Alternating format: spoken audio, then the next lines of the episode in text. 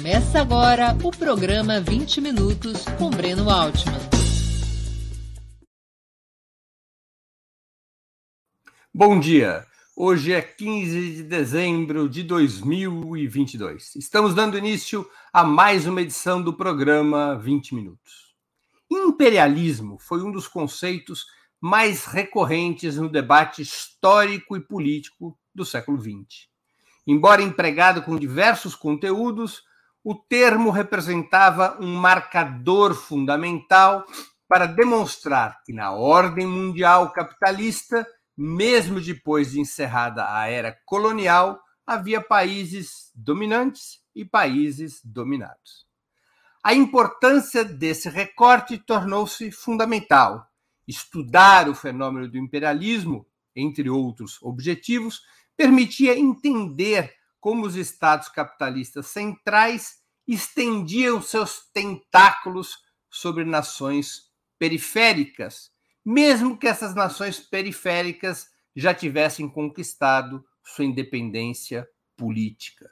Ajudava também a criar estratégias de unidade entre esses povos periféricos, a partir da possibilidade de um campo antiimperialista de todas as correntes de pensamento seria o marxismo, em suas diversas matizes, a que mais se empenharia em investigar e aprofundar o conceito de imperialismo, desde o final do século XIX. Esse marcador teórico e político, sempre motivo de muita polêmica, perderia força a partir da crise que levaria ao colapso da União Soviética em 1991 a vitória dos Estados Unidos na Guerra Fria teria também um decisivo componente cultural, com a predominância, até em setores de esquerda, eh, da ideia de que a agenda principal dos problemas mundiais não era a dominação do capital sobre o trabalho e dos países capitalistas centrais sobre os estados periféricos, mas sim a adesão ou não ao binômio formado por democracia liberal e economia de mercado, um binômio quase sempre empacotado em uma vaga doutrina sobre direitos humanos que supostamente se contraporia ao chamado totalitarismo, isso é, a estados que não incorporavam as regras dos regimes democráticos liberais do Ocidente. Para conversar sobre essa questão vital, sobre o imperialismo, nossa convidada é Juliane Furno. Ela acaba de lançar, pela editora da Vinci, o livro Imperialismo, uma introdução econômica. Graduada em Ciências Sociais pela Universidade Federal do Rio Grande do Sul e doutora em Economia pela Universidade de Campinas, ela é a economista-chefe do Instituto para a Reforma das Relações Estado-Empresa, o IRI. Também pilota um canal no YouTube chamado Ju Furno, dedicado a uma abordagem pedagógica dos principais temas da economia. Além disso, participa todas as quartas-feiras do programa Outubro no canal de Ópera Mundi. Bom dia, Juliane. Muito obrigado por aceitar nosso convite. Uma honra ter novamente sua presença no 20 Minutos. Olá, Breno. Bom dia. Bom dia a todos que nos acompanham ao vivo, que vão assistir depois do programa gravado. Muito obrigada pelo espaço para conversar sobre esse tema, que eu sou meio suspeita para falar, mas eu acho é, central para compreender o Brasil, a América Latina, o capitalismo contemporâneo e principalmente os debates atuais sobre possibilidade de reconstrução do Brasil. E espero que a gente faça uma reflexão frutífera aqui nos nossos 20 minutos, que são, na verdade, uma hora. Uma hora na melhor das hipóteses. Antes de iniciar as perguntas, eu queria anunciar que nós iremos presentear dois dos espectadores do 20 Minutos de hoje com exemplares devidamente autografados do livro Imperialismo, uma introdução econômica, de Juliane Furno. Eu vou convidar a Natália, produtora do 20 Minutos, para explicar os detalhes da promoção. Bom dia, Natália. Conte para a nossa, para a nossa audiência, por favor, quem poderá ganhar os brindes e como. Bom dia, Breno. Bom dia, Juliane. E bom dia a todo mundo que está assistindo a Opera Mundi. Bom, hoje nós vamos ter dois exemplares do Imperialismo, uma introdução econômica, escrito pela Juliane, é, aqui para distribuir entre todo mundo que é, contribuir com super chat e super sticker. Nós vamos fazer um sorteio entre todo mundo que contribuir com super chat e super sticker pelo YouTube e também vamos entregar um exemplar para quem fizer a maior contribuição. Então, eu estou aqui acompanhando todas as contribuições. É, façam é, o quanto vocês acharem que, que podem. E é, um, um, exemplar é por leilão, o outro é por sorteio. Isso. E no final do programa eu volto aqui para anunciar os vencedores.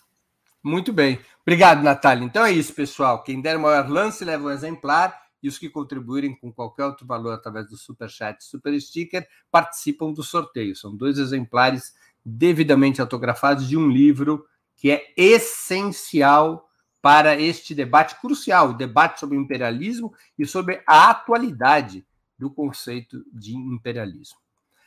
Juliane, o termo imperialismo, antes das décadas finais do século XIX, era identificado essencialmente como a expansão territorial de determinados estados sobre outros. Quando é que surge a teoria econômica sobre o imperialismo e quem colocou o guiso no gato? Nunca tinha ouvido essa expressão. Não deve ser efetivamente de quem nasceu no final da década de 80, mas. Eu... Essa moça acabou de me chamar de antigo. Essa expressão é uma expressão popular de muitas décadas. Talvez não sejam os gaúchos, mas eu acho que eu entendi. Vamos lá. É, a teoria do imperialismo, de fato, ela é, percorreu distintos períodos. Ela vai é, surgir como uma identificação empírica né, de um fenômeno que estava se desenvolvendo a partir do final do século XIX para a virada do século XX. É, mas ela teve, é, Breno, desde a sua origem, uma raiz econômica. Porque, embora a primeira vez que surge o tema, ou surge o conceito imperialismo, ele tenha surgido a partir de um autor não marxista, que era o Robson, né? o Robson vai cunhar o termo, ou identificar, na verdade, um processo que já estava em curso, que era um processo, como você falou, ligado a anexações territoriais, a um processo de recolonização de vários países que já tinham galgado uma independência a nível política e formal, este processo, né, identificado como imperialismo, ele teve no Robson, seu primeiro autor a nível conceitual, uma identificação pela primeira vez negativada. Né, o Robson ele vai identificar esse processo de expansão territorial sobre é, estados nacionais periféricos é, e, e, estados coloniais que nem tinham ainda galgado esse espaço de ser um estado nacional propriamente dito, com independência política formal, e vai dizer: olha, isso serve a uma pequena fração da classe dominante que é parasitária de um estado que vive, inclusive, dessas incursões bélicas. E esse processo, do ponto de vista moral, tem problemas a nível do que hoje a gente diria que são os direitos humanos fundamentais. Mas mesmo partindo de uma visão é, moral, né, e de uma crítica ao Estado é, e uma fração parasitária que viveria, inclusive, da drenagem de vários recursos que eram extraídos da, da sociedade e utilizados para gastos é, improdutivos, seriam os gastos bélicos, mesmo o Robson ele já parte de uma análise econômica, porque o Robson vai partir de uma análise já presente no livro 3 do Capital do Marx, por isso que o meu livro ele inicia o seu capítulo 1, que é chamado de Teorias Clássicas do Imperialismo, com Marx. Então, Marx ele não viu o fenômeno do imperialismo. Mas o Marx, na análise científica de funcionamento do capitalismo, ele já previa, através das leis tendenciais de movimento do capitalismo, o processo de concentração, a tendência de concentração e centralização de capital, que daria origem econômica à identificação do imperialismo como fenômeno histórico. Então, o capitalismo tenderia, né, no seu processo de, de, desenvolvimento, a suplantar qualquer tipo de, de manutenção de um ambiente de livre concorrência e se tornando um capitalismo de caráter oligopolista ou monopolista, e essa seria uma das tendências ou uma das raízes econômicas ao surgimento dessa forma política de garantia de que este capital sobreacumulado, essa tendência ao monopólio possa se expandir para além das fronteiras nacionais e acumular nos territórios periféricos. Então, respondendo à tua questão, parte desde o Robson, é, teorizado ou partindo das premissas identificadas pelo Marx, e depois os próximos autores, o Hilferding, né, que era um militante do Partido Social Democrata Alemão, o Lenin, o Kautsky, o Bukharin, talvez com exceção da Rosa Luxemburgo, todos os outros partiram das premissas esboçadas no livro 3 do Capital, quando Marx insere o mercado mundial é, na temática do capital, ou seja, ele parte de um nível mais elevado de abstração no livro 1, e ele vai descendo graus de determinação mais concreta quando chega no livro 3. E é no livro 3, com o mercado mundial, que ele vai identificar o papel da periferia e o papel de diferentes tipos de capitais, de ramos da produção, que ao terem diferentes tipos de produtividade, ou que o Marx chama de composições orgânicas do capital distintas, vão tendo uma tendência a concentrar capital naqueles países ou naqueles setores com produtividade mais elevada e formar o que é a base econômica do imperialismo, que é a transferência de valor. Só a Rosa Luxemburgo, que desses todos vai partir do livro 2 do Capital, que é o, o, as trocas departamentais, e vai dizer que, na verdade, o capitalismo, fazendo uma crítica ao Marx, o capitalismo não tenderia nenhuma possibilidade de equilíbrio entre os departamentos, né? Departamento produtor de bens de capital, departamento produtor de bens de consumo, e, portanto, o capitalismo não poderia sobreviver sem sempre recorrer às zonas externas do globo que não eram ainda plenamente capitalistas. E, e por isso, para Rosa Luxemburgo, o, o imperialismo ele era, assim como para o Lenin, uma fase, a fase própria do capital monopolista, mas não a partir de uma tendência de transferência de valor de nações capitalistas, mas de uma nação capitalista avançando sobre territórios não capitalistas num processo permanente de acumulação primitiva, e quando o globo todo fosse capitalista, não houvesse mais zonas em que o capital pudesse se expandir, tenderia a haver uma tendência econômica ao colapso é, e uma desagregação do capitalismo a partir da sua própria tendência à crise. Você está sem som, Breno. Quem teve razão nessa polêmica? O Lenin, certamente. É porque o capitalismo mostrou que ele pode sobreviver, inclusive alcançando um padrão de reprodução ampliada do capital e de acumulação, é, podendo é, prescindir das formas não capitalistas. É, e prescindindo, inclusive, das formas de acumulação não mais extraeconômicas. Vou, vou tentar explicar isso de uma forma mais simples. A Ellen Wood, que é uma autora contemporânea que eu trato no livro, ela vai ofertar uma explicação que me parece muito interessante. E, inclusive, ajuda a gente a entender por que, que o termo imperialismo, a despeito da, da, da importância política intencional com que parte da esquerda, mas principalmente com que parte da direita tentou né, escantear esse termo, mas porque parte, inclusive, bem intencionada da esquerda pode ter deixado de lado esse conceito. Que parece que o imperialismo ele era uma coisa que estava muito relacionada a uma forma. Qual que era essa forma? A forma da expansão territorial, da a conquista de territórios. A conquista de território, a manutenção de colônias, as formas propriamente ditas de acumulação originária mesmo, que o Marx vai identificar lá no livro 1, no capítulo 24.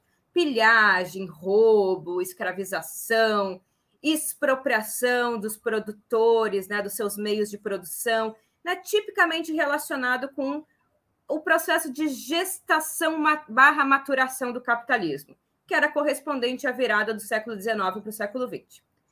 Acontece que com o processo de descolonização né, é, generalizada, ali, principalmente da África e da Ásia no pós-Segunda Guerra Mundial, ficou parecendo que agora o imperialismo não existe mais. E afinal não existem mais colônias propriamente ditas. E mais ainda, né, depois da queda da União Soviética é, e, e a mudança rumo a um padrão mais financiarizado e neoliberal de capitalismo, parece que com a globalização, é, o processo de abertura das economias, né, a abertura comercial e financeira, e a nova reestruturação produtiva, que vai trazer à tona as cadeias globais de valor, parece que agora aquelas dicotomias clássicas, centro, periferia, país desenvolvido, subdesenvolvido, elas já não existem mais, porque afinal a periferia também está no centro. É, os países ricos também concentram bolsões de miséria. E a Ellen Wood vai dizer que não, que na verdade o imperialismo segue existindo, talvez mais forte do que nunca. Acontece que aquele capitalismo em maturação correspondia àquela forma de capitalismo, aquela forma de imperialismo, que era a forma, sobretudo, de mecanismos extraeconômicos. Agora que o capitalismo está consolidado, ele não precisa mais, para manter o seu, seu objetivo, que é extrair mais valor dos países periféricos, acumulando nos países centrais, através da interferência política, né, de vários mecanismos, ele não precisa mais roubar, né, assim, no processo explícito de roubo, pilhagem, não precisa mais nos anexar formalmente. Ele pode fazer isso via mecanismos de mercado. Então, não é que ele não é mais capitalista, não é mais imperialista, ele é a forma distinta do imperialismo, mas que se relaciona ou se coaduna exatamente com as mudanças do capitalismo. O capitalismo maduro tem uma forma de atuação imperialista que é, sobretudo, via mercado. Não quer dizer que ele também não possa recorrer a formas ainda de acumulação primitiva. Quando precisa, principalmente quando a gente lida com recursos naturais, é, vai lá, expropria camponeses, é, se apropria de água, né, de, de rios, de recursos naturais, patrocina ainda golpes clássicos, né? É, veja que é o, o, os processos bélicos seguem em curso, mas não é a forma prioritária. A forma prioritária é via mecanismo de mercado. Juliane, o Lenin, Vladimir Lenin, importante, decisivo líder revolucionário, ele escreveu um livro, Imperialismo, Etapa Superior do Capitalismo, às vezes mal traduzido como imperialismo, etapa final do capitalismo, isso não está no título em russo, é etapa superior do capitalismo. E nessa obra que você se refere no teu livro, ele cita determinadas condições para caracterizar o imperialismo. Quais seriam essas condições? Como é que, como é que pode se identificar o imperialismo? É, o Lênin, eu acho, e, e eu estava falando ontem na UF, que é, é, é, tão bom escrever um livro, assim, que não é uma tese, não é uma dissertação, porque basta você avisar o leitor, né, com honestidade das suas escolhas, que você não precisa pagar pedágios, né, ou você não precisa fazer um processo formal que você vai ser cobrado numa banca. Ah, por que você não falou do David Harvey? Porque eu não quis, e o livro né, é meu, e essas são as minhas escolhas. Tem spoiler que daqui a pouco eu vou perguntar sobre o David Harvey. Ah, tá. É, e aqui no livro eu, eu falei, e aí tem uma coisa curiosa, porque o livro passou por uma revisão de um, de um técnico é, de revisão, e ele colocou um comentário, ele sugeriu que eu, que eu estava explicitando muito a minha opção, é, que eu gostava muito mais do Lenin do que os outros. Aí eu falei, sim, mas eu, eu prefiro muito mais, assim, eu acho que o Lenin foi muito. Se, se o título do Lenin, né, o estágio superior, o Lenin para mim foi o, o, superior nessa, nessa análise, talvez porque ele tenha escrito depois do Hilferd, depois do Robson, tenha tido condições né, de reunir já uma, uma bagagem é, importante dos autores pregressos, tenha sido um grande dirigente sindical, e essa talvez seja uma particularidade importante desses autores. Eles não eram intelectuais, eles eram dirigentes dos principais partidos sociais-democratas da época, lideravam a Segunda Internacional, portanto, não estavam querendo desvendar o imperialismo como objeto de pesquisa de forma abstrata. Eles queriam compreender o capitalismo, e o fenômeno do imperialismo se coloca a partir da identificação de que surgia algo ali que precisava ser desvendado. E o desvendamento do, do funcionamento do capitalismo não era né, uma mera curiosidade teórica, mas era tão somente a necessidade de identificação do terreno no qual se daria a, a melhor compreensão para a tática política do movimento operário, dos partidos comunistas. O Lenin, então, ele vai propor uma tipologia que não pode ser uma camisa de força, mas me parece muito é, importante para pensar o capitalismo. Então, ele vai, em primeiro lugar, conceituar é, que o imperialismo ele é um, uma fase. Então, o imperialismo não é uma política, e, e aí ele vai se diferenciar do Bukharin, por exemplo. Então, o imperialismo ele não é como é o neoliberalismo para o capitalismo. Veja, o capitalismo ele pode ser eventualmente neoliberal e eventualmente não ser neoliberal, como os próprios estados nacionais centrais se mostraram na pandemia, né? Puderam prescindir do neoliberalismo para poder se salvar da sua própria crise.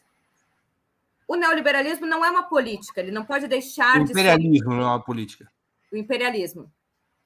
Ele é uma fase, ele é, é a fase própria é, do capitalismo quando ele atinge esse estado de maturidade, maturidade aqui a partir de uma visão do Marx, de que o capitalismo tenderia no seu processo de desenvolvimento a consolidar suas leis de caráter tendencial. Então não existe uma luta contra o imperialismo que não seja uma luta anticapitalista, porque o imperialismo é a forma própria do capitalismo. O imperialismo ele, ele é identificado como um processo em que há um descompasso entre a produção é, e o consumo, pela dinâmica do, do aumento da concorrência intercapitalista, que não é. O que eu é, trago aqui, que eu acho que é importante, é que o capitalismo ele vai suplantar a sua fase livre concorrencial. Não tem mais livre concorrência.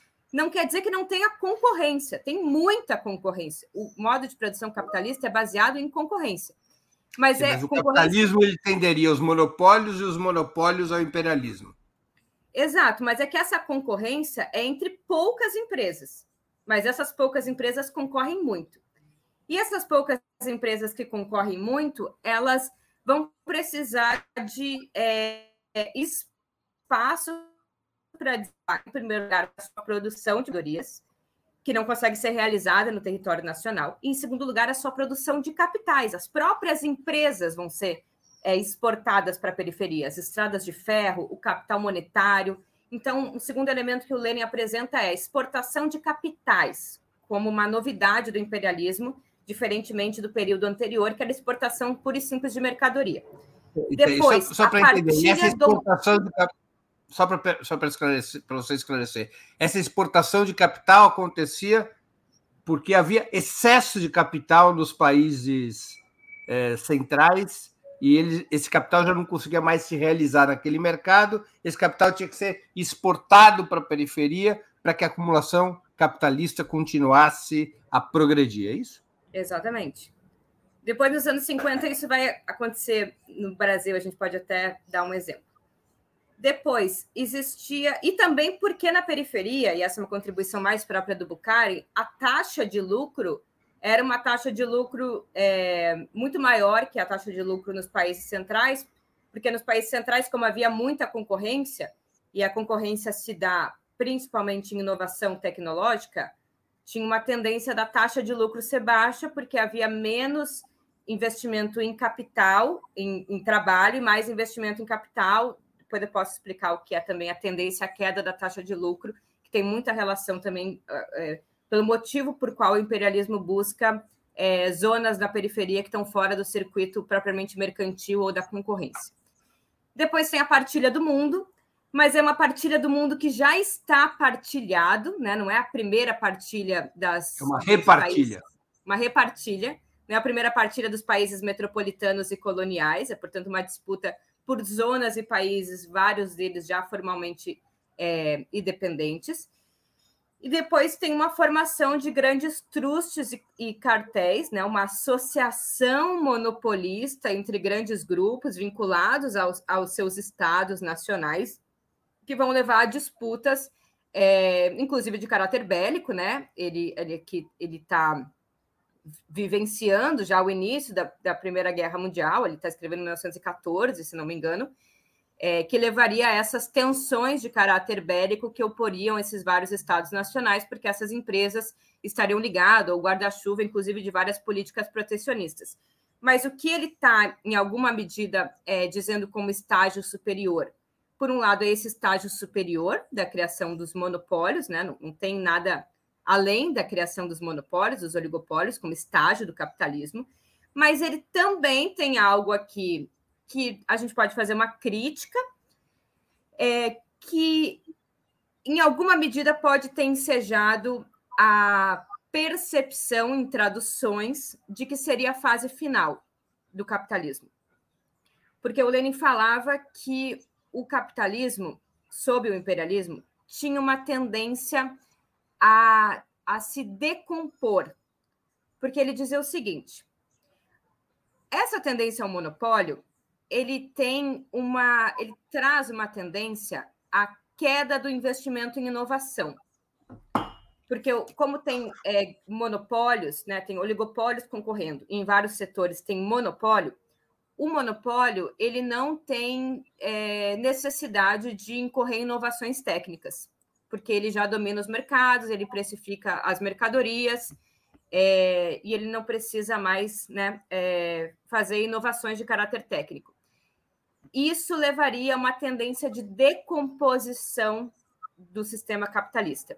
E aí é o Bukharin que vai fazer uma crítica ao Lenin, e aí eu acho que aqui o Bukharin acertou, e é o Bukharin que vai reafirmar esse elemento de que não é ausência de concorrência. A tendência ao monopólio e ao oligopólio não é ausência de concorrência. Portanto, o capitalismo não perderia o seu ímpeto a inovações tecnológicas. É a ausência de livre concorrência. Então, não teria essa tendência ao estágio final, parasitário. Mas, e aí, por fim, o Lenin também falava em estágio final, do ponto de vista da possibilidade de derrocada do capitalismo, porque seria naquele momento de guerra uma guerra de caráter imperialista pela disputa do mundo, pelas zonas é, de influência no globo, que as burguesias desses vários países, França, Alemanha, Japão, Rússia, ao se degladiarem entre elas, abriria a possibilidade dos trabalhadores identificarem que aquela guerra não era deles. Né? Aquela guerra não. A teoria, a teoria do, do imperialismo, portanto, permitiria entender as duas grandes guerras do século XX. as duas grandes, não sei. Não sei, porque a Segunda Guerra. É, a Segunda Guerra tem um. Tem um sim, peraí, só deixa eu, deixa eu concluir essa, essa ideia. É, as, as burguesias dos países elas rivalizariam entre elas, e aí, na medida que elas rivalizariam muito entre elas, elas se ocupariam entre elas, os trabalhadores identificariam que aquela greve não. Aquela greve Aquela guerra não diz respeito a eles, porque afinal é uma guerra imperialista, né? Por motivos. É, uma guerra interimperialista seria. Interimperialista, por motivos né, que tem a ver com a reprodução do próprio lucro empresarial. E aí os trabalhadores aproveitariam dessa brecha, né, dessa, dessa ocupação das burguesias e dos estados nacionais com eles próprios e se organizariam como classe, né, e como classe nacional, mas também a nível internacional, e conseguiriam melhores condições para a tomada do poder e, portanto, a concretização é, de uma revolução de caráter socialista. Então, é, seria a então, abertura então, de uma. A Primeira Guerra seria, então, uma, claramente uma guerra interimperialista, na lógica da teoria sobre o imperialismo que Lenin e outros desenvolveram. Sim, a Segunda Guerra não. A Segunda Guerra, eu não faço uma avaliação de que a Segunda Guerra é uma guerra interimperialista a Primeira Guerra é uma guerra interimperialista, e a avaliação do Lenin é que impérios se degladiando é, criariam condições para que o movimento operário mais facilmente pudesse tomar o poder. O que Por que, que a Segunda Guerra não seria uma guerra interimperialista? Porque eu acho que a reação da Rússia, né, a, a reação contra o nazifascismo é uma, é uma reação defensiva é, movida por uma frente bastante. Aquilo era uma frente ampla, bastante. Mas isso só vai acontecer a partir de 41. A guerra começa em 39. A guerra começa com o ataque da Alemanha sobre a Polônia e depois Polônia. sobre a França e a Inglaterra. Exato, mas ali não era uma disputa do território da, da, da Polônia. Inclusive, a Alemanha já tinha, invadido, já tinha ocupado a Áustria antes da, da Polônia. Sim, é, a Alemanha incorpora era, a Áustria, ataca a Polônia. Era a Alemanha. Não houve propriamente uma guerra, houve uma, o Anschluss, a anexação. Depois ela ataca a Polônia. Mas ataca, ataca a, Polônia a Polônia para atacar os interesses britânicos e franceses. Em seguida, é a guerra contra a França e a Grã-Bretanha. A guerra no qual a União Soviética se envolveria só começaria em junho de 1941. Esses dois primeiros anos não seria uma guerra interimperialista? Olha, nunca pensei por essa perspectiva.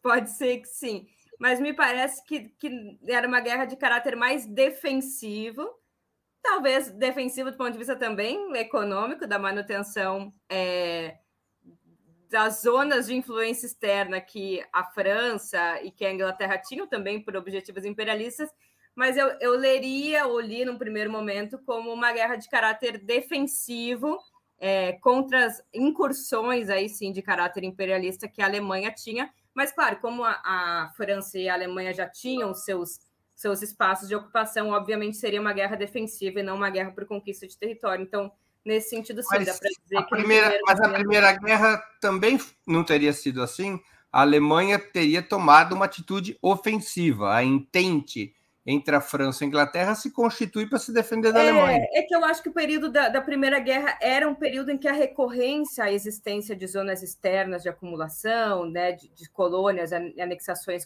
é, territoriais, era uma necessidade mais premente, né, é, voltando a Ellen Wood, como uma necessidade de um capitalismo em gestação do que era na Segunda Guerra Mundial.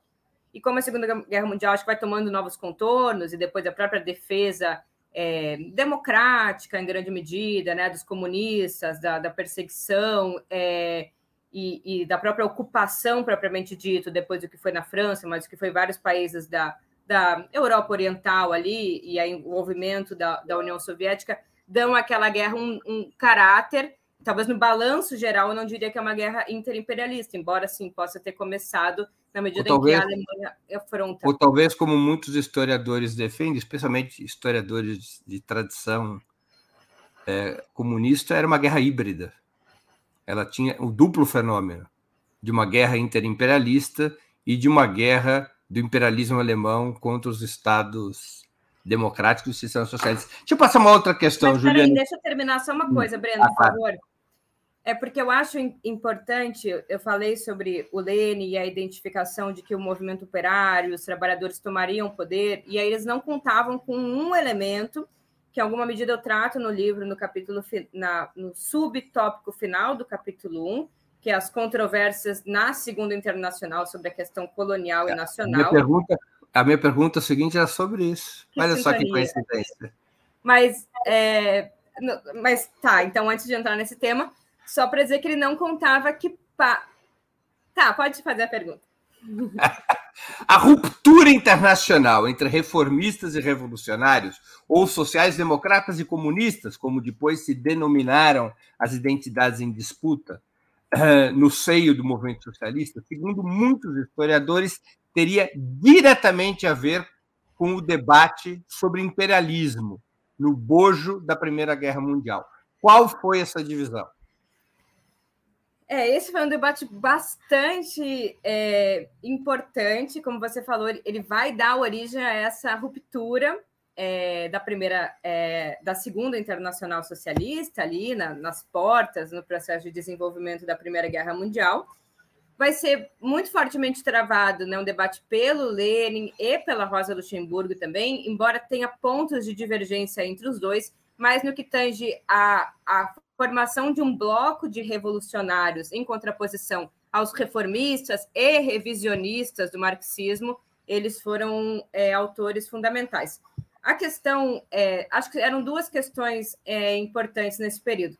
Primeiro, um, um certo revisionismo é, marxista, no sentido das próprias tendências esboçadas pelo Marx, né? É, a tendência à crise, a tendência à existência de um permanente exército industrial de reserva, a tendência ao rebaixamento é, do preço da força de trabalho, quer dizer, o olhar sobre momentos conjunturais do capitalismo nublou para vários desses marxistas revisionistas uma análise de que o capitalismo é um sistema e ele pode passar ou conviver com momentos de bonança e, e de contratendência das suas leis tendenciais de forma momentânea o que não quer dizer que ele tenha mudado a sua natureza. Então, o fato dos trabalhadores, em determinado momento, e na Europa Ocidental, terem conquistado é, direitos trabalhistas e sociais, ou terem tido ajustes é, nos seus salários, ou terem reduzido o exército industrial de reserva com aumento salarial, não quer dizer que o capitalismo tenha contornado uma tendência que não é uma lei é, biológica, mas que é uma lei social, a lei é, da manutenção de uma superpopulação excedente que pressiona os salários para baixo, ou de o capitalismo como um sistema que é baseado no capital como um valor que se autovaloriza e que não encontra limites, a não ser as próprias é, expansões que levam a barreiras chamada crise para sua é, autovalorização. Então, há, há, um campo revisionista no próprio marxismo e há uma questão é, importante sobre a possibilidade ou não, ou, ou a possibilidade moral ou não, de potências socialistas ou capitalistas, mas que tivessem na sua dianteira movimentos operários e socialistas fortalecidos, de terem colônias. É, vou tentar explicar. Nos primeiros congressos é, da Internacional Socialista, quando estava se esboçando a possibilidade de haver uma guerra interimperialista, né, surgiram ali moções tal de repúdio a conquistas territoriais e coloniais pelas nações centrais. Essas moções foram gradativamente sendo é, modificadas e suavizadas, até que explicitamente é, foi consolidada uma avaliação de que sim, era importante e necessário que a Alemanha, por exemplo, tivesse colônias, numa visão de longo prazo. De tudo bem, a colônia vai é, a Alemanha vai explorar países coloniais, vai enriquecer as custas desses países coloniais, mas a Alemanha vai se tornar um país socialista. Porque dentro também de um certo marxismo dogmático, né, a Alemanha e Inglaterra, como eram os polos mais avançados do capitalismo, portanto, mais avançados das próprias contradições entre relações sociais de produção e força de trabalho, vão ser as primeiras a liderar revoluções de caráter socialista e, portanto, vão poder, inclusive, ajudar os países periféricos, quanto mais for a acumulação de capital, porque se utilizou dessas colônias, e mais vai poder ser solidária e patrocinar revoluções ao redor do mundo. Então, a questão colonial para esses revisionistas foi aceita, inclusive eles apoiam no parlamento, né, o SPD, que era principal partido social-democrata, tinha muitas cadeiras no Congresso alemão apoia, né, na sua imensa maioria, só dois militantes do SPD, a Rosa Luxemburgo e o Karl Liebknecht, não sei como fala direito. Você está com o som desligado. Karl Liebknecht. Liebknecht. Só eles votam é, de forma contrária ao partido, né? Depois são assassinados, tem toda aquela história da, da Revolução Alemã. É, e, e aí ali foi um passo importante. Em outros países também, militantes dos partidos sociais democratas apoiaram créditos de guerra, ou seja, a, apoiaram a sua pátria num período em que o Lenin tinha identificado que a luta interimperialista. Apoiaram suas próprias burguesias. Apoiaram as suas próprias burguesias, né? assim, a, a partir do que seriam apoiar os interesses nacionais é, identificando que aquele era um passo, inclusive, importante para é, acumular capital internamente e aí a, a, a, construção de melhores condições para o financiamento. E o, o Lenin propunha uma outra política. Lenin e Rosa Luxemburgo propunham o quê? A política de, de denúncia da guerra interimperialista, denúncia dos objetivos daquelas burguesias que, sob o manto né, da defesa da pátria e dos interesses nacionais, estavam interessadas na manutenção e maximização do seu próprio é, lucro individual, e, e, e, a partir dessa pauta, a mobilização dos trabalhadores, a identificação de que aquela não era uma guerra é. nacional. Os sociais-democratas propunham defender suas próprias burguesias e o Lenin propunha aproveitar a guerra para derrubar suas próprias burguesias. Seria essa Exatamente. a diferença. O que não quer dizer também, aí para encerrar, que o Lenin não tenha dado muita ênfase ao tema nacional, ao tema nacional e ao tema colonial. E aí que ele vai divergir da Rosa, porque o Lenin é, vai identificar que com o surgimento do imperialismo, é, se, se abre no cenário global da luta de classes dois flancos diferentes de luta política. Nos países centrais, segue sendo a contradição principal a contradição capital-trabalho, né, a contradição social, e nos países periféricos, a contradição burguesia-proletariado se coaduna, se mescla com a contradição é, autodeterminação nacional, luta anti-imperialista. Então, naquele caso, nas, no, numa guerra entre nações centrais imperialistas, numa guerra interimperialista, a, a recusa a, a, a, afirmação ou estar junto aos interesses nacionais é uma recusa a estar junto com os interesses nacionais, que na verdade são os interesses imperialistas. A Rosa Luxemburgo vai identificar que toda a pauta de caráter nacional, é, de autodeterminação nacional, seria uma pauta burguesa ou, no mínimo, uma pauta não classista. E aí a Rosa Luxemburgo é, era, né, morava na Polônia, a Polônia naquele período era né, dividida ali, ela morava na parte russa, russa da Polônia, e ela, por exemplo, foi contrária a é, movimentos ali de, de autodeterminação é, e de dependência da Polônia, porque acreditava que uma luta de dependência nacional, de libertação nacional, de autodeterminação nacional, seria uma pauta burguesa, tal como teria sido, por exemplo, a defesa da Alemanha na Primeira Guerra Mundial, que só valeria a pena ou só seria revolucionário uma pauta que fosse uma pauta de libertação nacional dos trabalhadores poloneses. E o Bukharin vai um pouco no mesmo sentido, ele faz também uma crítica a outros países dos Balcãs, ali perto de, da União Soviética, que também, é, é, se não fosse assim, todo o poder para o povo trabalhador do país tal, seria uma pauta reducionista, porque não afirmaria o conteúdo de classe. Aí o Lenin vai dizer: olha, não existe na abstração uma pauta que é de classe, uma pauta que é universalista, porque defende a nação e, portanto, que tem burguesia. Existem contradições na realidade objetiva. Nesses países que são dominados pelo imperialismo, é, em primeiro lugar, né, dificilmente se encontra uma burguesia nacional que seria parceira ou estaria junto com uma pauta de libertação nacional, porque são países que foram forjados no capitalismo já no período de capitalismo monopolista e imperialista, portanto, são de burguesias de caráter associado. E, em segundo lugar, mesmo que sejam burguesias interessadas momentaneamente naquela pauta, seria importante para aqueles países, em primeiro lugar, ou num processo dialético e ininterrupto, que, em primeiro lugar, se derrotasse o inimigo é, externo e, conjuntamente a isso, se fortalecesse é, a, a, força do, do, movimento dos trabalhadores num processo que é também anti-imperialista, ao mesmo tempo que anticapitalista. E ele vai defender a centralidade da questão nacional e da questão colonial como motores da luta de classe e não como pautas de abstração que cabem todo mundo nos países. Isso nos países periféricos. Uhum. De deixa eu pular para uma outra questão agora. Até a Segunda Guerra Mundial, até 1939, os estados imperialistas disputavam entre si o controle dos mercados, das fontes de matéria-prima e dos territórios.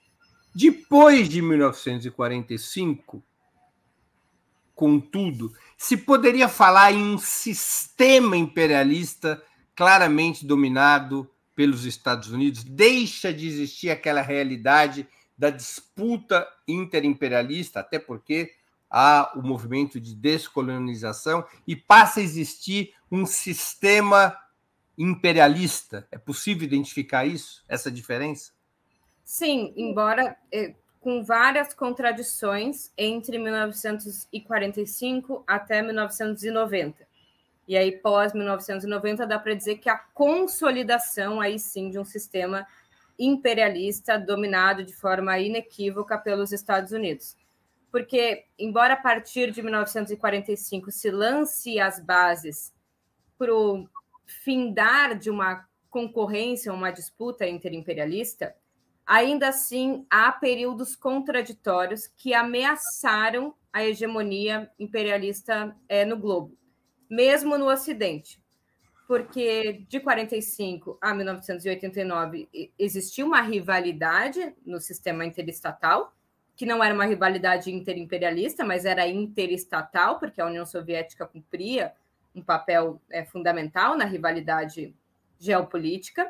Mas mesmo dentro do capitalismo, né, ou no Ocidente, Japão e Alemanha, em alguns momentos, como por exemplo no, do meio para o final da década de 50, rivalizaram, em alguma medida ameaçaram a hegemonia americana, pelo menos no campo produtivo, com a grande empresa japonesa e alemã, que inclusive vão explicar por que o Brasil é, completa a sua industrialização com a indústria de bens de capital e automobilística nos anos 50, né? não é porque a gente optou pela melhor política doméstica, é, ou porque o, né, o Fernando Henrique, inclusive na, na sua tese, vai dizer que agora o imperialismo ficou interessado em industrializar a periferia, tão somente porque havia uma elevada concorrência interestatal e essa concorrência precisava acelerar a rotação de capital, exportar capitais, exportar é, é, bens de capital obsoletos, e por isso a periferia foi,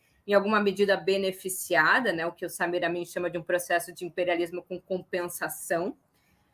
É, e depois, no final da década de 70, havia uma nova ameaça ao imperialismo estadunidense, em alguma medida ainda como rescaldo da ameaça no campo produtivo, porque sobrevivia com força a grande empresa japonesa e alemã. Oi? Juliane, mas uma, uma, ameaça ou uma concorrência econômica? Porque uma ameaça é a ameaça de retirar a hegemonia de um Estado sobre o sistema. Entende? É, havia uma ameaça ou uma concorrência econômica que nunca colocou em questão a hegemonia havia... integrada dos Estados Unidos? Havia Porque uma ameaça. É que o Japão e a Alemanha como é que o Japão e a Alemanha sem exército iam colocar em questão? Não, não. Havia uma ameaça no campo produtivo. Ah. Não é uma ameaça do imperialismo estadunidense. É que é, me parece que o imperialismo ele é composto aqui muito sinteticamente por três elementos, né? O primeiro é um elemento monetário que os Estados Unidos têm, né? A, a prerrogativa da senhoriagem de cunhar moeda de curso forçado no globo é, é o poder militar e é o poder econômico, tecnológico e produtivo. Se você é ameaçado numa dessas pernas, você não deixa de, de ser uma potência imperialista, porque ainda reúne as principais características, mas você é ameaçado. Eu parto da leitura de que havia uma ameaça à hegemonia produtiva estadunidense na década de 50 principalmente com o toyotismo japonês, é, uma nova forma de, de, produção e a forma acelerada com que Soerg, paradoxalmente, a partir do Plano Marshall, que parte dos Estados Unidos, com que Soerg a grande empresa alemã e japonesa.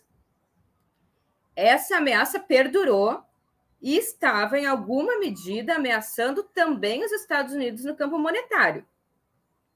Porque o próprio FMI o Breno vira a bola do olho, assim, dá uma sensação que ele está discordando não, radicalmente. Não, não, não. Eu estou só raciocinando sobre os seus argumentos aqui na minha cabeça careca. Nos anos 70, é, depois que o Charles de Gaulle ligou lá para o Nixon e falou: Ô, é, Nixon, estou mandando um navio aí com, com várias. É, várias notas de dólar, você devolve o meu navio aí com as minhas barras correspondentes de ouro, é, principalmente de, depois da, da guerra do, dos gastos com a guerra do Vietnã, que é aquilo ali. Depois do plano Marshall, né? Veio a guerra, e aí a galera começou a, a suspeitar, disse, pô, os Estados Unidos não têm esses dólares que ele mandou imprimir no Play na máquina correspondente àquelas barras de ouro, alguma coisa está estranha. E aí, depois que ele mandou devolver o ouro, o Nixon falou: olha, não, esse ouro não existe, a paridade acabou. É, e ali começa uma ameaça contra o próprio dólar, um processo de desconfiança contra o próprio dólar.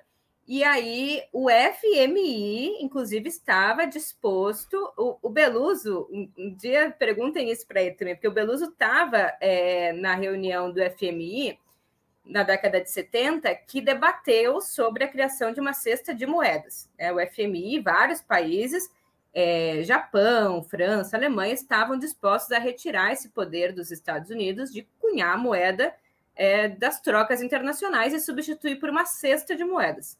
E aí os Estados Unidos voltam, é, o Paul Volcker volta dessa reunião, o Beluso disse que ali já tinha é, visto que alguma coisa estava estranha, e aí é, decreta ali a triplicação da taxa de juros como uma forma de dizer: ah, é, vocês estão suspeitando que o, que o dólar não é confiável, vou provar que o dólar é confiável, porque se eu subir a taxa de juros, todo mundo vai investir na dívida pública americana e o mundo inteiro vai virar, vai entrar em recessão.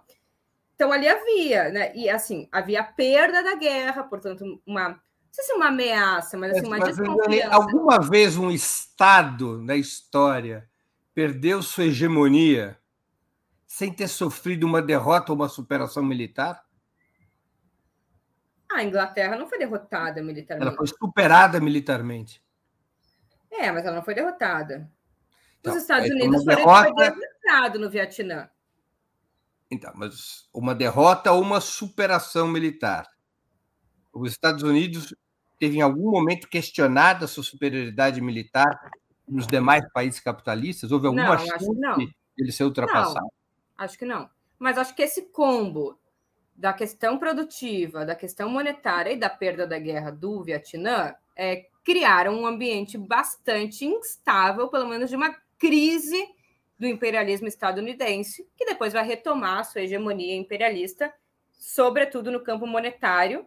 E no campo monetário, porque drenou a poupança do mundo inteiro, porque colocou o mundo inteiro em recessão e porque financiou seu déficit é, comercial com o mundo inteiro, porque tinha a poupança do mundo todo, pôde financiar o Vale do Silício e dar aí um, sim, um passo fundamental na, na reconsolidação da sua superioridade tecnológica, que hoje me parece que também está sendo ameaçada pela China. Vamos para outro tema. Qual é a importância da teoria sobre o imperialismo para os povos periféricos, especialmente para a América Latina? Esse conceito foi e continua a ser essencial em uma estratégia de esquerda? Ah, eu acho muito. Eu vou. É, vou ser muito honesta assim com vocês. Eu escrevi esse livro, obviamente, para contribuir com um debate teórico sobre o tema. Eu quero que esse livro seja usado nas universidades, né? Eu quero aqui apresentar um conjunto de autores sobre é, uma proposta rigorosa metodológica, apresentar a teoria econômica. Mas o que eu quero de verdade é, é retomar, né? É, para a esquerda, para os movimentos sociais, a centralidade dessa categoria para pensar o capitalismo contemporâneo e, sobretudo, os desafios da América Latina e do Brasil, num período em que eu acho que o imperialismo, embora esteja passando por uma crise, está mais fortalecido e atuando mais no ataque do que atuou é, no período pregresso, eu, pelo menos nos primeiros anos é, dos anos 2000. Então, eu acho que essa é uma categoria muito central. É, e assim, me desculpem, vai escorrer um veneno da minha boca agora. Eu sempre fico pensando assim, ah, que exemplo que eu vou dar? nunca, nunca veneno, consigo... veneno é bom para entrevistas. Pode tá. escorrer. Assim, não é nada pessoal com o fulano, tá? É, gosto Pode ser tal. pessoal também, não tem problema. Depois do que o Neto fez com o Tite, uh, em seguida a derrota contra a Croácia, pode tudo. Bora tá. lá. Não, porque eu via, por exemplo, eu posso falar dos de casa também, para não achar que eu ah, fico falando dos outros. Mas, assim, é, eu via o Ciro, por exemplo, Ciro Gomes, nas eleições. Ele dizia coisas muito legais que eu, assim, como economista, gosto muito, né? Ah, vamos reindustrializar o Brasil, vamos fazer a, o Brasil ser uma nova China, é, vamos lá, desenvolvimento, o projeto de nação. Aí ele dizia, a gente quando ele fazia crítica ao governo é, Lula e Dilma, né? Ah, o can, a taxa de câmbio ela não estava lá no equilíbrio, e aí por isso os juros ficavam apreciados, aí não tinha poupança suficiente, a gente tinha que recorrer a, a financiamento externo, e aí poupança externa e juros altos. Aí eu fico pensando, cara, onde estão as determinações externas, sabe? Assim, parece que o, o problema todo foi de boa vontade, assim, ou, ou de de incapacidade. Parece, ah, não tinha um projeto que o fulano escreveu lá, e aí o câmbio, em vez de estar 3,13, ele estava 1, não sei o quê. Gente, para controlar o câmbio, a gente precisa controlar uma coisa que chama conta de capitais. Um dia eu falei alguma coisa assim, a conta de capitais no Twitter, no outro dia eu estava no Estadão, é, dizendo, ah, economista do PT, não sei o que, não sei o que. Controlar conta de capitais, que é uma coisa que nós fazia, inclusive, é, até o neoliberalismo, é a maior afronta ao neoliberalismo que tem, ao imperialismo que tem, porque o imperialismo nessa quadra da financiarização, da abertura e do neoliberalismo, ele precisa, inclusive, se, se financiar através de várias formas de valorização da riqueza financeira, inclusive especulação sobre o câmbio. E aí eu fico pensando que a gente às vezes fala, e agora a gente está com mais condições de falar sobre projeto de desenvolvimento, vamos reconstruir o Brasil, vamos lá, está todo mundo esperançoso. Se a gente não souber um pouco disso aqui, ou entender que os nossos passos é, são obstacularizados e são cerceados, e a nossa margem de manobra é comprimida, porque tem uma coisa chamada imperialismo, e, e infelizmente o imperialismo está muito mais próximo geograficamente da gente do que outros lugares, a gente tem uma força dirimida. E o problema não é só falta de maioria política, o problema não é as instituições, ah, eu, a preguiça, a corrupção, ou sei lá o que do povo brasileiro. É uma força externa, centrífuga, que drena todo o nosso excedente. E, paradoxalmente, quanto mais a gente se desenvolve nos moldes que a gente historicamente se desenvolveu, mais a gente aprofunda algumas tendências do imperialismo, como, por exemplo, a transferência é, de valor, porque mais a gente remete lucro para a empresa internacional. No caso, agora a gente não tem dívida externa, mas as transferências, pagamento de royalties e, e, e serviços, né, da, da, da balança de serviços é um, um, grande sistema, inclusive mesmo se industrializando, porque a periferia se industrializa com produtividade abaixo da média, né, com, com indústrias com composição orgânica do capital inferior às indústrias dos países centrais, portanto, os, os capitais do centro se apropriam de mais valor do que aquele produzido por eles próprios. Sim, é um sistema mais complexo. E eu acho que se a gente não entender que a luta anti-imperialista, inclusive, é um elemento que articula e dá concretude à luta de classes no Brasil, porque a defesa dos interesses nacionais é um elemento central quando a gente pensa a nossa história, a nossa formação social e econômica, a defesa do nosso país, eu acho que a gente se perde em fragmentações, em fragmentos é, que, que nos pulverizam mais do que nos dão uma unidade. Por isso, eu, eu acredito muito a centralidade ao tema do imperialismo e eu acho que ele tem que voltar muito mais à boca do povo brasileiro, as interpretações da esquerda, as interpretações dos acadêmicos, sob risco da gente negligenciar uma força tão central, com tanta capacidade de destruição, e olhem os, os, o que é Venezuela, o que é Cuba, o que foi Bolívia, o que, o que é Argentina e as várias formas de atuação do imperialismo, e a gente vai, inclusive, perdendo a capacidade de solidariedade e colocar no centro da pauta a questão nacional, e vai deixando, inclusive, de achar que o problema da Venezuela é o problema do Brasil, e que não defender a Venezuela é também abrir precedentes para que a gente seja atacado de forma bastante é, análoga. O que fazem na Venezuela também o que fazem no Brasil, né? com diferença do nível de resistência que tem nos dois lugares. Tem uma pergunta interessante de um espectador nosso, emendada nesse tema que você é, acabou de tocar. É, é, acabou de estar na tela aqui, do Felipe Calabres. Em certo momento, o termo imperialismo passou a se tornar uma espécie de chavão da esquerda latino-americana, caindo injustamente em certo descrédito. Por que isso teria acontecido? Ah, eu acho que assim, a gente. A primeiro mandar um beijo para o Felipe, que é meu amigo.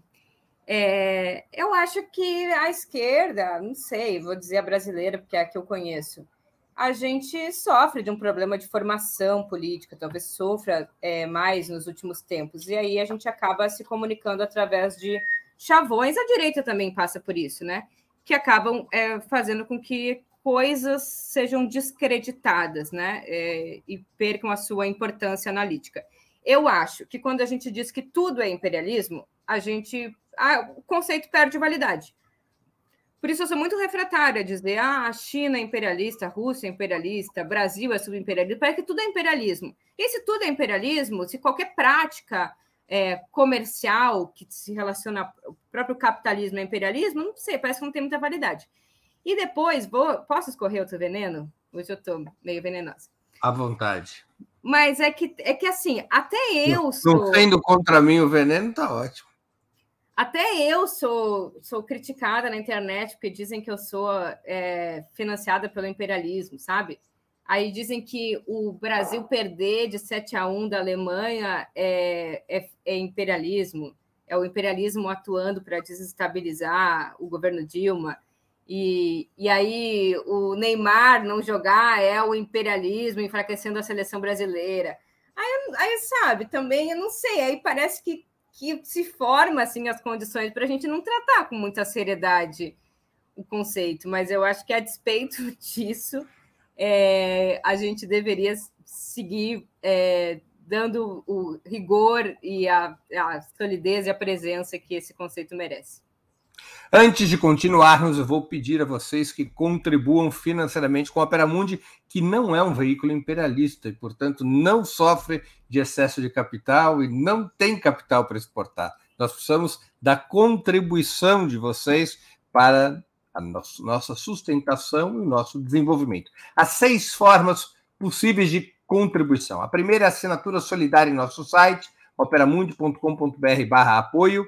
A segunda é se tornando membro pagante de nosso canal no YouTube. Basta clicar em Seja Membro e escolher uma opção no nosso eh, cardápio de opções. A terceira e a quarta forma de colaboração, contribuindo agora mesmo com o Super Chat ou o Super Sticker. A quinta forma é através da ferramenta Valeu, valeu demais quando assistirem aos nossos programas gravados. E a sexta é através do Pix. Nossa chave no Pix é apoia.operamundi.com.br. Eu vou repetir. Nossa chave no Pix é apoia.operamundi.com.br. Lembro que hoje nós temos dois brindes para quem contribuir com o Super Chat e o Super Sticker serão brindados dois exemplares autografados do livro Imperialismo, uma introdução econômica da Juliane Furno, um livro essencial para quem quiser melhor compreender o debate sobre esse conceito decisivo. Um desses exemplares irá para quem fizer a maior contribuição através do Super Chat e do Super Sticker, é como se fosse um leilão. Pode fazer, inclusive, mais de uma contribuição, a nossa produção vai somar no final, e quem tiver feito a maior contribuição unitária ou agregada, leva um exemplar. E um segundo exemplar vai ser sorteado entre todos os demais que tiverem contribuído com qualquer valor através do Super Chat e do Super Sticker. Portanto, façam a sua contribuição. Nós já estamos nos aproximando do final do programa. Agora é a hora de contribuir com super chat, super sticker. Além de ajudarem a Opera Mundi a se fortalecer como um jornalismo que coloca a verdade acima de tudo, também estarão concorrendo a essa obra indispensável. Imperialismo, uma introdução econômica da Juliane Furno, obra publicada pela editora Da Vinci. Juliane, a partir dos anos 80 do século passado, termos como globalização, neoliberalismo e financiarização passaram a ser dominantes para analisar o desenvolvimento do capitalismo. O conceito de imperialismo teria perdido a atualidade?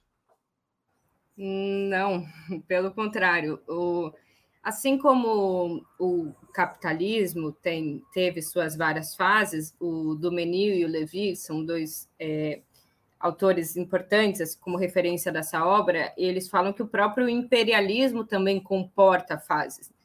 Uma das fases é a fase atual do, do capitalismo monopolista e imperialista, que comporta uma nova fase predominante de acumulação é, capitalista, de reprodução ampliada do capital, que é a financiarização, e essa forma predominante corresponde a uma forma política que está relacionada com o neoliberalismo.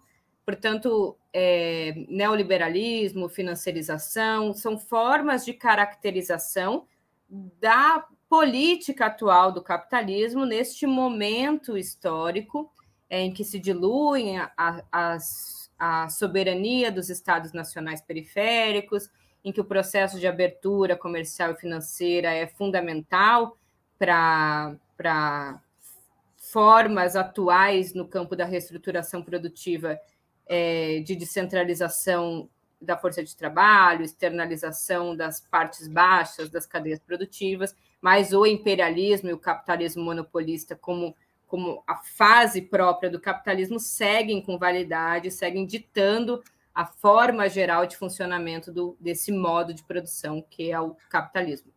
A financiarização seria uma terceira etapa do capitalismo? Seria uma. A financiarização, é, embora a gente trate como uma novidade, é, processos de recorrente... Sim, mas a escala muda, né? Muda a escala. Eu, eu acho assim, o capitalismo ele teve, não sei o que você chamaria de uma terceira etapa, mas eu acho não, que é simples. O Lenin ele, ele trata o capitalismo é, concorrencial, o capitalismo monopolista e imperialista. Teria, haveria uma terceira etapa que seria a financiarização? Não. Eu acho que teve o capitalismo concorrencial, o capitalismo monopolista, que, que tem que, que desponta como capitalismo imperialista. Eu diria que num outro plano, que é a fração do capital que domina cada momento de acumulação capitalista, tem duas. Primeiro, a fração que dominou o capitalismo, né, desde as primeiras experiências originárias na Inglaterra, foi o capital industrial, e a segunda fração, que domina o capitalismo desde a virada do final dos anos 70 para cá, é o capital financeiro. Então, nesse sentido, seria a segunda fase. Mas essa fase segue em cursa dentro de um, uma fase mais geral, que é do capitalismo monopolista e imperialista. Que é diferente, por exemplo, é, do que o Hilferd e o Lenin chamam de capital financeiro o Hilferd e o Lenin vão, vão identificar, principalmente o Hilferd, que é pioneiro, que o, o capital financeiro ele, é um, ele surge na virada do século XIX para o século XX como uma junção é, do capital bancário com o capital industrial. Porque, e aí as crises explicam muita coisa né, no, no, no processo de transformações no capitalismo. Tanto a crise dos anos 70 vai explicar a financiarização atual, quanto a crise do final do século XIX vai explicar o surgimento do imperialismo e do capital financeiro. É, houve uma grande crise no final do século XIX e essa crise vai acelerar o processo de concentração e centralização de capital. As crises, em geral, têm essa função. Elas concentram capital, centralizam e concentram capital. Esse capital concentrado e centralizado, para sobreviver entre as poucas empresas que sobreviveram e para se reproduzir, ele precisou acelerar o que o Marx chama de rotação do capital. Ou seja, ele não podia mais esperar, porque estava todo mundo concorrendo com todo mundo, né? As poucas empresas concorrendo muito entre elas. Ele não podia esperar a coisa ser capital, o capital fazer a matéria-prima encontrar o trabalhador, fazer aquela matéria-prima e o trabalhador, ao se encontrar, transformar uma coisa numa mercadoria, um livro, esse livro ir para o mercado, ser vendido, portanto, realizar o valor, para voltar a ser capital, para recolocar no circuito produtivo. Isso tinha que ser acelerado. Como é que acelera? Uma coisa chamada crédito. Você não espera o capital ser realizado. Você toma crédito e assim você não precisa esperar ser vendido para retornar ao circuito produtivo. Quem que fornece crédito? O capital bancário. O capital bancário ele se funde com o capital industrial. Não de forma equânime, mas de forma desigual, porque o capital bancário ele tem primazia é a história de que os banqueiros eles vão é, ter muito mais relevância nas decisões do capital industrial do que tinham anteriormente. Inclusive, eles vão saber, na medida em que eles controlam a contabilidade de todas as empresas, quais as empresas vão acessar capital, não vão, quais que têm, quais que não têm, vão fazer estratégias agressivas de financiamento e de destruição de outras empresas que eles não comandam. Tem um filme um filme não, uma série no Netflix, que é uma série que eu esqueci o nome, mas conta o surgimento do, do futebol na Inglaterra. Aí tem um cara que é um industrial, tem uma usina, e ele tem um, ele tem um time de futebol de operários que é, joga com um time de futebol de burguês. E ele, ele é um cara legal, ele é um burguês legal, e ele não quer cortar salário dos trabalhadores deles. Só que ele é obrigado a cortar salário, porque se ele não cortar salário, ele cai fora do clube do clube de burgueses que tem os banqueiros. E aí ali mostra porque que ele não pode sair fora do, do clube. É, talvez essa seja a maior expressão. É, a primazia é do capital bancário. O capital bancário é que manda agora nas empresas, porque ele é sócio das empresas, e até uma união pessoal. Vou terminar. Na financiarização, não é mais o capital bancário que manda. Não é mais os bancos. Tanto é que as empresas não pegam dinheiro em banco. As empresas se financiam com dívida privada. E quem empacota debentures e dívida privada são as corretoras que vendem para fundos de investimento, que financiam e ao mesmo tempo são sócios. E essas dívidas privadas são vendidas e depois são revendidas no mercado secundário, vão descolando completamente o valor secundário do valor de face. Então, a financiarização é outra coisa diferente do capital financeiro que é desboçado pelo Hilferd e pelo Lenin. Vamos para mais um tema. Para explicar as conquistas sociais das classes trabalhadoras nos países capitalistas centrais, marxistas recorreram à teoria do imperialismo. Basicamente, as concessões feitas naquelas nações, ou as conquistas obtidas pelas classes trabalhadoras, elas seriam compensadas pela superexploração do trabalho nos países periféricos, exportando mais-valia da periferia para o centro. Alguns pensadores importantes de esquerda, no entanto, contestam essa abordagem, entre os quais, você já citou, o renomado geógrafo David Harvey. Qual a sua conclusão a respeito? Continua a ser o imperialismo que possibilita criar a base material das concessões ou das conquistas das classes trabalhadoras nos países capitalistas centrais? Sim. E o Lenin já falava sobre isso.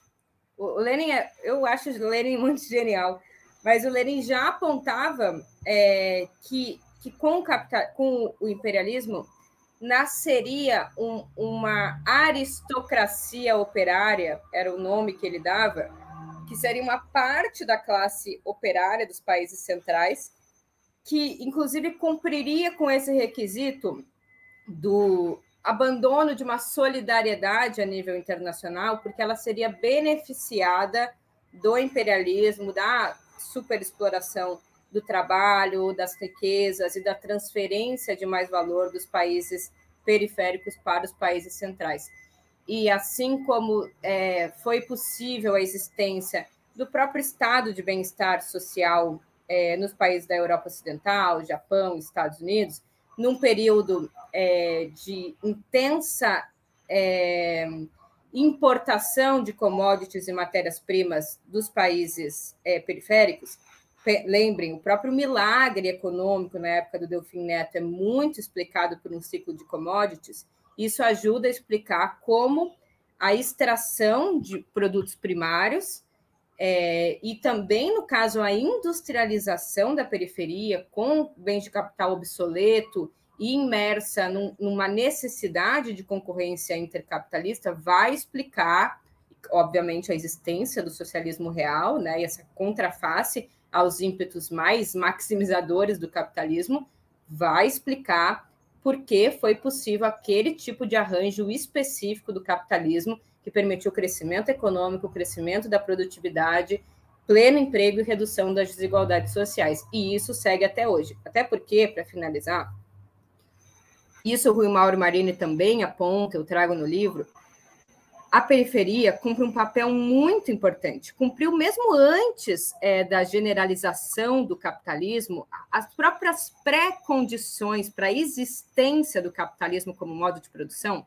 seja o processo de acumulação primitiva e originária de capitais, né, a possibilidade de de drenagem, de excedente de capital monetário que veio do tráfico de escravizados, né, mas que veio da expropriação é, de recursos naturais, cumpriu um papel determinante para a industrialização dos países centrais e, portanto, para a existência de capitalismo propriamente dito, né, a superação daquelas fases transitórias de capital industrial e mercantil. A gente já foi muito importante e segue sendo muito importante. Na minha avaliação, vai seguir sendo mais ainda importante porque há uma tendência no capitalismo que vive uma crise desde é, da década de 2000, ali, desde 2008, de queda da taxa de lucro. E essa crise que se manifesta como queda da taxa de lucro e sobre acumulação de capital, se explica porque os gastos em capital constante, seja em máquinas, equipamentos e matérias-primas, é muito mais elevado do que o gasto em força de trabalho. Porque é, você, para sobreviver na concorrência intercapitalista, precisa inovar sempre. E precisa consumir energia, matéria-prima. Quem que fornece matéria-prima? A gente. Portanto, regular o valor da matéria-prima fazer o que o, o, o Patnaik, que é um, um autor indiano sobre imperialismo contemporâneo, chama de deflação do preço de oferta da matéria-prima. Isso envolve controle direto, mas também formas políticas, o o Mauro Marini chamava de ilusão da lei do valor, é fundamental. Então, vai ser mais necessário para que os trabalhadores do centro possam ter os seus salários nominais maiores, que a periferia forneça cada vez insumos com preço mais reduzido. E isso significa mais transferência de valor através da troca desigual, que se troca mais trabalho por menos trabalho, ou que se troca, é, ou que há uma deterioração clássica dos termos de troca, trocando produtos com menor valor adicionado e comprando produtos com maior valor é, adicionado. Voltando para a política, a social-democracia, que ficou a favor das suas burguesias nacionais é, na Primeira Guerra Mundial, com o desenvolvimento do sistema imperialista e a possibilidade de uma de mais conquistas sociais para as classes trabalhadoras dos países centrais a partir da expansão imperialista, a social-democracia teria se transformado em uma corrente do sistema imperialista, quando no seu passado longínquo era uma corrente do movimento operário? Sim. Arrisco dizer que sim. É, eu me concentrei muito em Brasil, é, América é, Caribe, é, não conheço muito os, os materiais, os debates da social-democracia europeia, estadunidense.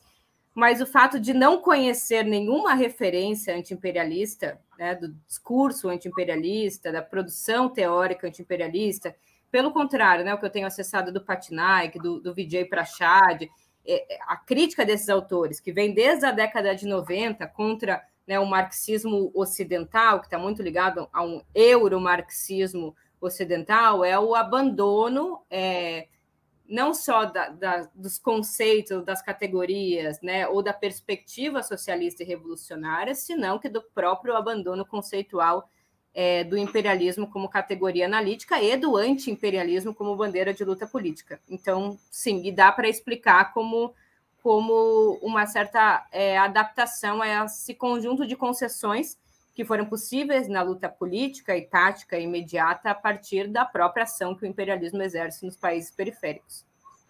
Nós estamos aqui recebendo uma série de superchats, super stickers. Quero já agradecer.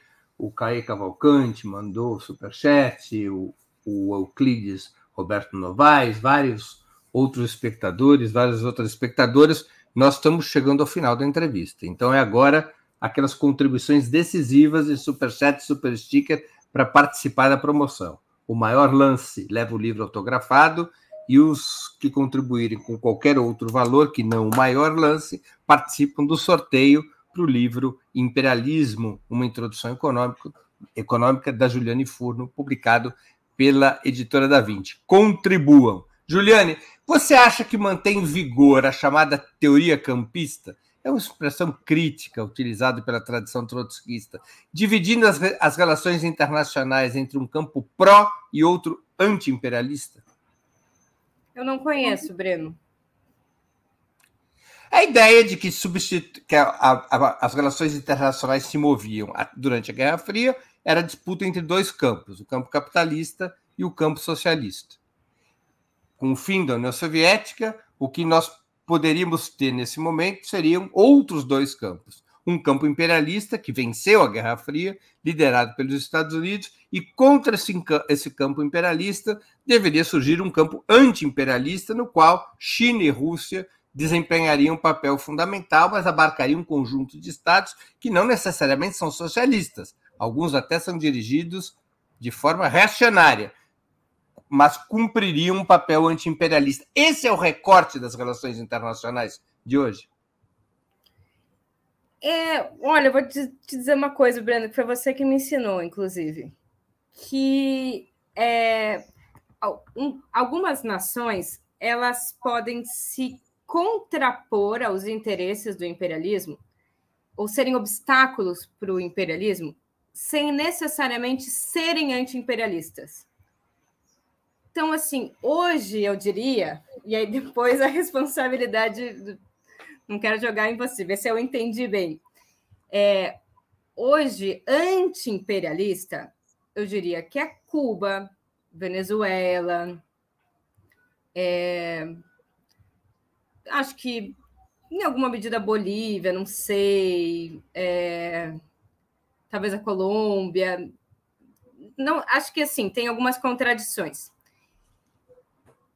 Eu acho que assim, em, em que pese essas são nações é, anti-imperialista, portanto que fazem ações efetivas de combate ao imperialismo, e que apoiam, principalmente Cuba e Venezuela, apoiam umas às outras né, é, para sobreviver ao bloqueio, é, constroem massa crítica e educação política antiimperialista, com cantos antiimperialistas, defendem as suas bandeiras nacionais né, num período de ataque das suas soberanias internas. Em que pese isso, existe um conjunto de países que são mais é, obstáculos ao desenvolvimento do imperialismo, embora não sejam necessariamente anti-imperialistas, embora a resultante da sua existência e dos seus atos seja de confronto com o imperialismo. E aí poderia dar exemplos, é, por exemplo, o Brasil, em vários momentos, teve uma política de confronto ao imperialismo, sem que o Getúlio tivesse sido um anti-imperialista o Brasil de Lula e Dilma teve várias ações de confronto ao imperialismo. Por exemplo, a, consolidação de campeãs nacionais, é, a construção através da Odebrecht, da Camargo Correia, que foi é, que, que teve no BNDES um financiador daqueles países para que pudesse financiar obras importantes de infraestrutura, sendo embargados ou semi-embargados pelo imperialismo, foi ações que é, atacar o imperialismo, embora não tenham sido governos de caráter anti-imperialista. Hoje, China e Rússia são obstáculos ao imperialismo. Embora nem China nem Rússia sejam imperialistas, não sejam é, subimperialistas nem nada disso, mas não, não diria que são anti-imperialistas, ou seja, que tenham, estão vocacionadas a construir uma política de enfrentamento, combate ao imperialismo. Ainda que sejam hoje, eu acho, responsáveis pela aí sim a principal divisão geopolítica que se dá entre o imperialismo estadunidense e China e Rússia construindo perspectivas e alternativas fora do imperialismo, em confronto ao imperialismo estadunidense, que passam por uma política monetária fora do dólar, por relações comerciais distintas, por relações políticas de não interferência na soberania nacional dos países, de criação de outra forma de relação diplomática e geopolítica. Me, me, me permite agravar a pergunta, para ficar mais nítido para a nossa audiência. Se o imperialismo é o marcador fundamental da nossa era, tudo aquilo que for contra o imperialismo realmente existente, e no seu livro você diz, o único imperialismo é estadunidense. Você afirma isso taxativamente. Se esse é o grande marcador da nossa era, tudo aquilo que prejudicar o imperialismo estadunidense deve merecer o apoio das pessoas de esquerda. Por exemplo, não, a gente pode não ter, eu, por exemplo, não tenho nenhuma simpatia pelo regime político iraniano. Tampouco tenho simpatias exageradas por Putin e pelo seu governo mas eles objetivamente colidem com o imperialismo. E como o marcador nesta hipótese seria a questão imperialista, tanto Putin como o regime iraniano mereceriam apoio em quaisquer ações que adotem contra o imperialismo dos Estados Unidos. Este é o marcador da nossa era e desta maneira deve ser tratado? Eu acho que sim assim, sabendo de todas as contradições, é possível. É, eu, eu acho assim que a, nos ajuda o pensamento dialético, nos ajuda o pensamento mais complexo a identificar que sim, tudo que for contra é, os Estados Unidos, ou tudo que for um processo que atravanca a hegemonia imperialista no mundo, deve ser apoiado pela esquerda, ou ter uma simpatia da esquerda, ainda que isso não suprima a avaliação de que, por exemplo, a classe dominante russa não é anti-imperialista, não é de esquerda, o regime do Putin não é, é progressista de esquerda. Tudo bem, me interessa mais olhar resultante daquele conflito inclusive o que a resultante daquele conflito importa no que tange ao enfraquecimento do imperialismo, que é o nosso inimigo principal, e da abertura de possibilidades para uma maior margem de manobra para o manejo dos países periféricos. A mesma coisa eu penso, por exemplo, sobre a Nicarágua. Não sei o que acontece lá, assim, não estudei é, muito profundamente. Sei que tem várias contradições. Eu amo a Gioconda Belli, uma autora maravilhosa, ela é super crítica do Daniel Ortega. Mas eu sei que tem uma coisa chamada imperialismo e outra chamada questão nacional. E quando há uma ofensiva do imperialismo sobre um país latino-americano né, que ousa a, a defesa da sua autopreservação soberana nacional, eu vou defender o regime com todas as suas contradições, latino-americano contra ofensivas imperialistas. É, é, super complexo, mas eu parto como do, do marcador do imperialismo como principal inimigo da humanidade, principal potência a ser derrotada, é, dessa perspectiva teórica. O Irã é outra coisa, eu até selecionei ali, depois a Natália vai mostrar um livro que eu quero indicar aqui. O Samir Amin faz uma crítica muito ferrenha ao Islã político, é, ao, aos é, regimes islâmicos, inclusive ao próprio Irã, mas ele também faz uma ressalva de que, frente ao imperialismo, é possível é, uniões táticas dos movimentos comunistas, assim como, sei lá, foi o Nasser no Egito, foram outras experiências, talvez não foram né, governos anti-imperialistas, mas pelas próprias circunstâncias históricas e de cerceamento daqueles regimes cumpriram um papel importante na luta anti-imperialista global. Uma última pergunta de mérito. Pessoal, agora nós estamos ao finalzinho da entrevista. Contribuam para ter chance de ter em primeira mão autografado o livro da Juliane, que é muito interessante. É, eu não me lembro de outra síntese tão bem feita sobre o debate a respeito da questão imperialista. Gente, pausa. O Breno dizer isso é, é... Eu não me lembro de outra síntese tão bem feita. Somente os estados capitalistas centrais podem ser imperialistas? Os dirigentes chineses, entre os anos 60 e 80 do século passado, por exemplo, chamavam a União Soviética de social imperialista. E atualmente, muitos críticos das reformas chinesas, implementadas a partir dos anos 90, também consideram que a China seria imperialista, já que exporta capital, possui concentração e centralização de capital e várias outras das é, itemizações elaboradas por Lenin. Qual a sua consideração a respeito? Eu não sei se só os países capitalistas podem ser, não sei. Mas eu sei que até hoje só os países capitalistas foram. Assim, falar que a União Soviética foi imperialista, eu, não sei, eu tenho vontade de dizer que eu acho que foi imperialista ao contrário. Se eu fico pensando o que, que a União Soviética fez com Cuba, ela fez o contrário, ela tipo financiou Cuba, ela financiou até no ponto das armas. Possivelmente muito além da sua capacidade econômica. Pois é, assim, eu não, eu não consigo de fato identificar nenhum traço é, imperialista da União Soviética. A China um pouco mais contraditória, porque ela tem relações mais complexas, por exemplo, é, de um tipo de exploração, principalmente com a África, mas isso não é imperialismo, é porque a China é uma nação que está imersa num sistema global capitalista. Portanto, ela tem relações comerciais num ambiente interestatal que é capitalista. E, o, o Domênico Lossurdo, ele, ele traz um elemento aqui que eu acho muito importante. Eu debato sobre China aqui no livro, para quem tiver mais curiosidade, por isso não vou me alongar muito.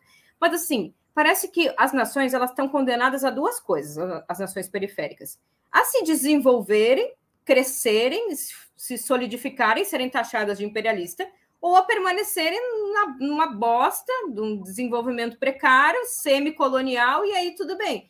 Porque é, parece que é isso, né? Quem se desenvolveu e, inclusive, consolidou, porque até o Brasil foi chamado de subimperialista recentemente nos governos Lula e Dilma. Porque, Aliás, o Rui Mauro Marini, que você cita no livro, trabalha com a tese do subimperialismo brasileiro. É, eu discordo bastante, inclusive faço a crítica aqui, mas principalmente assim, subimperialismo brasileiro neste momento, né, dos governos Lula e Dilma, porque fortaleceu suas empresas, as suas empresas exportaram capitais. Isso chama né, é, concorrência é, capitalista a nível global. Cuba exporta médico, né, não é capital físico, exporta exporta engenheiro, exporta gente. Essa é uma necessidade, inclusive, de obter divisas e várias outras coisas.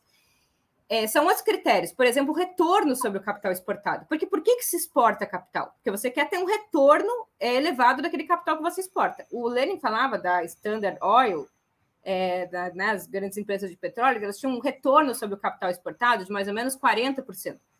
Os bancos franceses tinham em torno de 130% de retorno do capital exportado. A China tem 3%, 3% de retorno do capital exportado. Sabe, não pode ser imperialista um país que tem 3% de retorno do capital exportado. Em contraposição, o capital que se exporta para a China tem o dobro da taxa de retorno o investimento direto externo que a China faz não é investimento, inclusive exploração é, de mão de obra, a maioria está concentrada em reserva internacional de título da dívida pública americana. Na verdade, essa é a afirmação da submissão que a China tem no sistema monetário de senhoriagem americana. Porque se ela não tiver aquele bando de título da dívida pública, ela pode sofrer um monte de ataque especulativo, fuga de capitais. A China é, ela se protege em vários mecanismos econômicos, vítima de um sistema em que ela é uma periferia. É, ela não tem bases militares, né? Depois do acordo com a Índia, com o Tibete, depois do acordo de, de Bandung, tem, tem inclusive uma, uma relação internacional de relação com a autodeterminação dos povos muito distintas. Ela não patrocina golpes, ela não tem embaixada com gente espionando ninguém. Agora, o que está vendo, ela compra, porque ela também tem uma relação comercial né? Ah, tá e vendo? A China, a China adora um negócio da China, né? É, ela quer se dar bem, claro, e, e quer ser uma grande também, potência. Essa expressão também é antiga, negócio da China? É, mas essa eu conheço. Que Enfim, bom. não, não reúne características. sobre essa coisa curiosa dos chineses chamarem a União Soviética de Social Imperialista. Tem um livro, na verdade são dois volumes, extremamente bem escritos, dá para encontrar em sebo atualmente, que chama-se A Luta de Classes na União Soviética, de Charles Bettelheim. Foi editado aqui no Brasil, se não me engano, pela editora Paz e Terra. E é uma tese de que a União Soviética, a partir dos anos 30, teria feito a restauração capitalista na forma de um capitalismo de Estado, e a partir deste capitalismo de Estado, a União Soviética teria se tornado um país social imperialista. Os chineses abraçam essa tese nos anos 60 e nos anos 70. Os, os chineses que estão dizendo, os seus máximos dirigentes, Mao Tse-tung, Xu Enlai, Deng Xiaoping, eles abraçam essa tese que depois seria esquecida e que hoje, ironicamente, é usada contra a própria China, para a gente ver como é o mercado das ideias. Juliane Furno, estamos chegando ao fim da nossa conversa. Eu queria fazer duas perguntas que eu sempre faço aos nossos convidados e convidadas antes das despedidas. A primeira, qual livro você gostaria de sugerir aos nossos espectadores e espectadoras? E a segunda, qual filme ou série poderia indicar a quem nos acompanha? O livro é Somente os povos fazem sua própria história. Isso esse livro do Samir Amin, que é uma das grandes referências do meu livro, ele é tratado na segunda parte é, do meu livro, Imperialismo, uma Introdução Econômica. São vários artigos, é, inclusive tem dois sobre a China, muito bom. É, é, impressionante assim, a capacidade que ele teve de leitura da China, num, num período ainda anterior né, às, às principais interpretações. Tem um que ele fala sobre o Islã político, que eu aprendi muita coisa, achei muito interessante em que ele fala sobre o imperialismo é, atual, que é quando ele fala sobre a mudança do capitalismo monopolista para o que ele chama de era dos monopólios generalizados, e ele vai falar sobre o avanço do capitalismo monopolista sobre os serviços, que é uma coisa muito interessante que está acontecendo no Brasil, que pena que não deu para a gente conversar. É, bom, é esse livro da expressão popular, muito bom. É, esse ano, inclusive, gente, quem puder, assine o Clube do Livro da Expressão Popular. Custa R$ reais. Todo mês chega um, um livro da expressão popular, mais um cartaz. É muito lindo na casa de vocês. E esse ano de 2023 vai, vai ser tudo sobre Sul Global, vários títulos sobre imperialismo. É, vai ter Patinaik, vai ter Samira Amin, vai ter coisas muito legais. E o, a série é, chama Jogo da Corrupção. Ah, não, daí aproveitando o clima de Copa, daí por isso também quis falar aqui sobre esse livro que tem, sobre o Islã político e tal, é, e aí falar sobre as contradições também dos países da África do Norte, Oriente Médio. E aí também no clima Copa, é, a série chama O Jogo da Corrupção, é, acho que foi na Netflix que eu vi, saiu a primeira temporada só, é a história do João Avelanche, é esse aí, e a construção é, da FIFA, na verdade, a, a construção da FIFA não, como a FIFA se tornou uma empresa que passou a construir e a enriquecer através da venda de uma marca. É muito interessante. É, como João Avelanche se tornou presidente da FIFA, inclusive com várias relações com é, os clubes africanos, é, tráfico de armas, várias paradas, tem o Pelé visitando o Mandela, eles fizeram altas tretas para o João Avelange virar presidente da FIFA e botar o Ricardo Teixeira na CBD, que depois virou CBF, e tudo aquilo que a gente conhece depois. E passa pela ditadura argentina, que tem a Copa de 78 na Argentina. É muito legal, gente. Muito legal. Vale muito a pena assistir. E filme? Ai, é, puxa, não, não. Filme não sei, faz tempo que eu não filme, Não, não é obrigatório, é filme ou série. Um dos dois. Você indicou uma boa série, eu já anotei aqui, porque eu nem tinha visto a existência dessa série. É muito legal, Breno, você vai adorar. É França ou Argentina? Para quem você vai torcer? Ah, Argentina, muito. Argentina, meu amor. Torcendo demais. Meu Mas coração gaúchos, gaúcho. Os gaúchos são amigos dos argentinos? Muito. Mas muito. Os gaúchos torcem, os colorados não tanto. Os gremistas, inclusive, ouviu os argentinos cantando aqui, a todas as músicas que os gremistas cantam a portuguesada. Ah, é lindo, eu me emociono demais. A Argentina, nossa, dá aquele calorzinho no coração, assim, puxa, uma invejinha boa, sabe? Argentina, total. Antes de encerrarmos, eu queria pedir que a Natália, produtora do 20 Minutos, se junte a nós e anuncie os vencedores da promoção de hoje que eu finalizo neste exato momento. Natália, quem receberá os exemplares do livro Imperialismo, uma introdução econômica de Juliane Furno, devidamente autografado. Bom, pessoal, quero agradecer a todo mundo que contribuiu no programa de hoje. Foram muitas contribuições. O livro realmente está sendo muito requisitado aqui pelo nosso público. Bom, quem fez o. Quem vai levar um dos exemplares pela contribuição de maior valor é o José Eduardo Teixeira, vou colocar o comentário dele aqui na tela, que fez essa contribuição de 113 reais, foi a maior do programa de hoje. Então, obrigada, Eduardo. E agora vou fazer aqui o sorteio é, entre todo mundo que participou. Já excluí o nome do, do José Eduardo. E vamos ver quem vai levar outro exemplar. O Fred Dreyfus é o nosso segundo vencedor. E então, adoro Dreyfus está sempre nos assistindo. É um espectador bem constante mesmo. E, enfim, é, pessoal, quero agradecer a vocês que contribuíram e peço que informem seus dados nesse é, e-mail que eu coloquei aqui na tela, comercial.operamundi.com.br. Parabéns aos vencedores. Juliane, quando são as noites de autógrafo, as próximas noites de autógrafo?